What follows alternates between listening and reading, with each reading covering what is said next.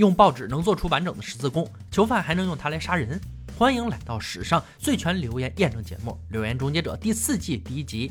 大家好，我是山哥。终结者收到来自影迷网站的留言，内容是说，在伊利诺马里昂联邦超戒备监狱，有个囚犯用报纸做出了一把十字弓，箭头是餐盘做成，弓弦是内衣松紧带。他用这把十字弓射杀了走廊对面的囚犯。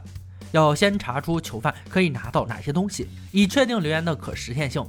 亚当自愿到臭名昭著的超戒备监狱体验一天，传说中的圣昆丁监狱。整所监狱占地四百四十五亩，眼前看到的只是其中一部分。戒备森严的监狱里面应该很难找到武器吧？No No No！到监狱博物馆里走一趟，你就会发现这个说法简直就是大错特错。里面收藏着很多极具创意的违禁品，都是囚犯在牢房里制作的。有全自动水管零件造成的水枪，有报纸制成的标枪，标枪头是保利龙杯，还有包装纸吹标，厕所左轮枪。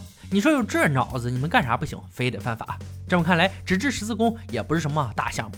囚犯通常会拆下内裤松紧带，编成一整条，绑在牢房两端，把松紧往后拉，等狱警经过就射东西出来。因此，圣昆汀的危险囚犯不准穿紧身内裤了。不过，在这条法律出现之前，还是有可能做出十字弓的。所以，终结者决定尝试这条杀人留言。杰米第一时间到内衣店买内裤，政府给囚犯穿的都是普通款式。杰米喜欢的花里胡哨的样式，甭想了。材料都是很精致的弹性纤维。回到总部，另一个十字弓零件也送来了。监狱只是餐盘，注意只能用它来做箭头。现在哥俩面临一个很大的挑战：胶水。囚犯肯定是没有胶水来源的，那么现在就要研究一下自制胶水了。如果胶水不够，老子十字弓就会散开。他们决定测试四种自制胶水：牛奶、醋与小苏打制成的酪蛋白胶，还有面粉胶、骨胶和甘油。亚当制作简单的装置测试粘性，用四种胶水粘起四个架子，然后放进干燥柜自然风干。接下来放上钓鱼秤进行强度测试。首先是面粉加水做的胶水，能承受二十三斤的力道。接着是面粉加水和糖的胶水，也是二十三斤。酪蛋白胶十九斤。骨胶三十二斤，然后是对照实验，木胶强大的力道弹得亚瑟捂着手乱跳，五十四斤的力道撞上关节是会有点痛。就在这时，杰米找到了一段很有趣的影片，是在北加州鹈鹕湾监狱拍摄，有位囚犯示范了如何制作类似十字弓的精密武器，用纸紧紧卷成的剑身，塑料汤匙磨砺的箭头，这种武器可以穿过门缝射击，威力骇人。哥俩就决定照这个做了。亚当自制胶水，弓弦来自于监狱内裤。问题是这力道弱得可怜。杰米认为把橡皮筋抽出来力道会更强。把这个需要耐心的工作交给杰米。亚当去用塑料餐具做剑，该用现代科技就用现代科技，也不能全照着监狱的那一套来。用打磨机磨出箭头，杰米的弓弦也完工了。第二次测试效果不错，但这个显然不能被称之为十字弓，必须做一副真正的十字弓才行。在那之前，要先测出十字弓的准确度和力道。得取得十字弓性能的明确数据，包括准确性、速度和穿透力。不得不说，这方面终结者还是很敬业的，没有随便做出来个玩具敷衍大家。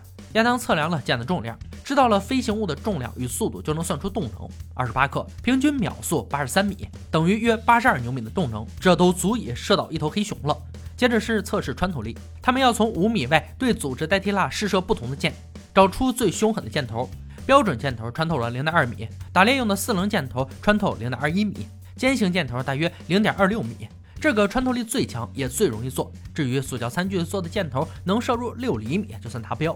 最后要测试精准度，以留言指出的零点五米距离，把所有箭射到一个位置应该不难。事实也正是如此，三支箭一个洞，非常不错。真的十字弓能致命，用纸制的十字弓能达到什么程度呢？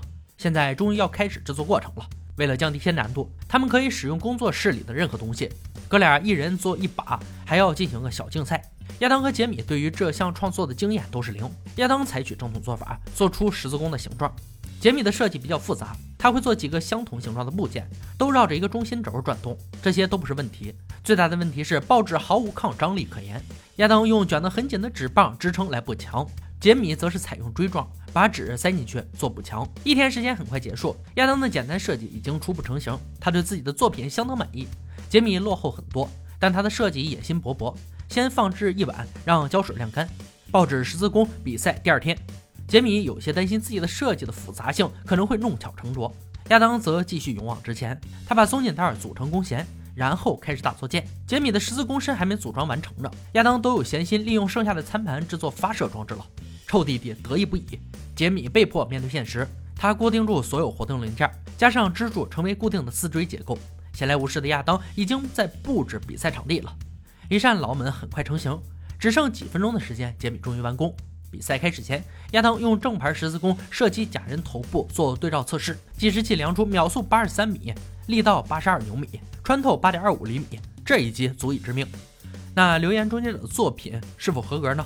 比赛正式开始，杰米先来，秒速二十一米，从假人脸上弹开击中后面箭靶，看起来还不错。拉紧弓弦再来几次，每次的速度都不慢。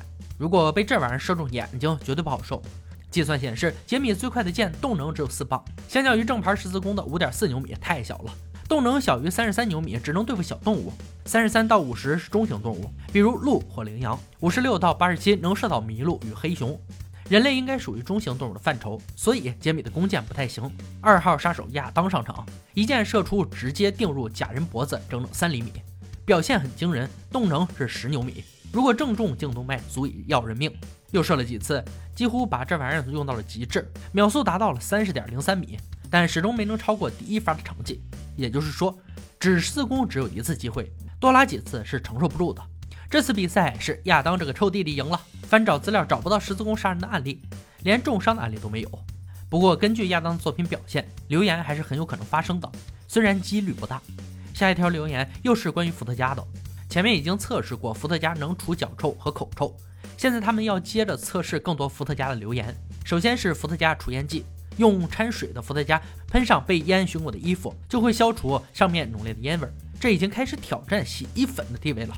凯莉先制造一台自动抽烟机，用一段吸红管做密封管子，钻几个洞把香烟放进去，放进托瑞制作的密封箱里，再挂上两件运动衫，让衣服被烟熏透，就可以进行测试了。可以看到，托瑞的作品并不严谨，赶紧拿胶带封住漏烟的地方。两天之后，把两件抽到不行的运动衫拿出来，用一份伏特加跟三份水混合，一件运动衫会喷上伏特加溶剂，另一件是对照组，放进两个不同的洗衣机开始清洗。等待的过程是漫长的。托瑞包起了电话粥，随后又和格兰躺在旁边睡了一觉。洗衣机终于发出了结束的声音。嗅觉敏锐的格兰转过身。等托瑞和凯莉将衣服位置搞混再闻，挑出比较好闻的那件，抽出卡片，还真是喷上伏特加的那件。看来伏特加还真是万能的了。下一个伏特加留言：伏特加灭蜂剂。如果你家蜜蜂为患，又没有市售灭蜂剂，根据留言，伏特加就是你的救星。托瑞要用透明的亚克力板做一个蜂箱，试着用伏特加喷蜜蜂，看有没有效果。这份工作对他来说非常轻松，做好后就可以去捉蜜蜂了。勇敢的三人组来到养蜂人家里。要一些无辜的蜜蜂来做实验，穿上防护衣，把自己捂得严严实实。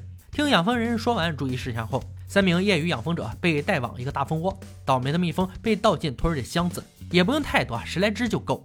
搞定后赶紧回到基地，两个箱子分别对照两个喷雾剂，一瓶是水，一瓶是伏特加。首先是伏特加，可以看到蜜蜂开始翻滚，也不知道是受伤了还是醉了。另一只蜂箱喷上水，静候十五分钟再来看结果。时间一到，赶紧来做健康检查。泡水的蜜蜂比伏特加的状态还要差。为了看他们是否死亡，托瑞拿来吹风机为泡水的蜜蜂吹干身体。一番折腾后，只有两只没能救活。另一边的伏特加蜜蜂也醒酒了，那就一个活力十足，一个都没死。留言破解的很彻底。接下来继续检测另一个留言：伏特加浴室清洁剂。顾名思义，伏特加又来挑战清洁剂了。托瑞把厕所分成两半。一半是伏特加加上一点劳力，另一半是市售清洁剂加上一点劳力，免费劳动力。托瑞很快完成工作，看起来还是市售清洁剂效果好一些。留言证实，本期的留言终结者用亲身实验证明了，纸质十字弓是有可能做出来并杀人的。万能伏特加是可以用来去烟味、清洁浴室，但灭蜂方面是没有效果的，还不如水。今天的留言挑战到这里就落下帷幕了。小伙伴们，如果有听过有趣且可信的留言，欢迎在评论区留言讨论。欢迎大家关注安哥，我们下期再见。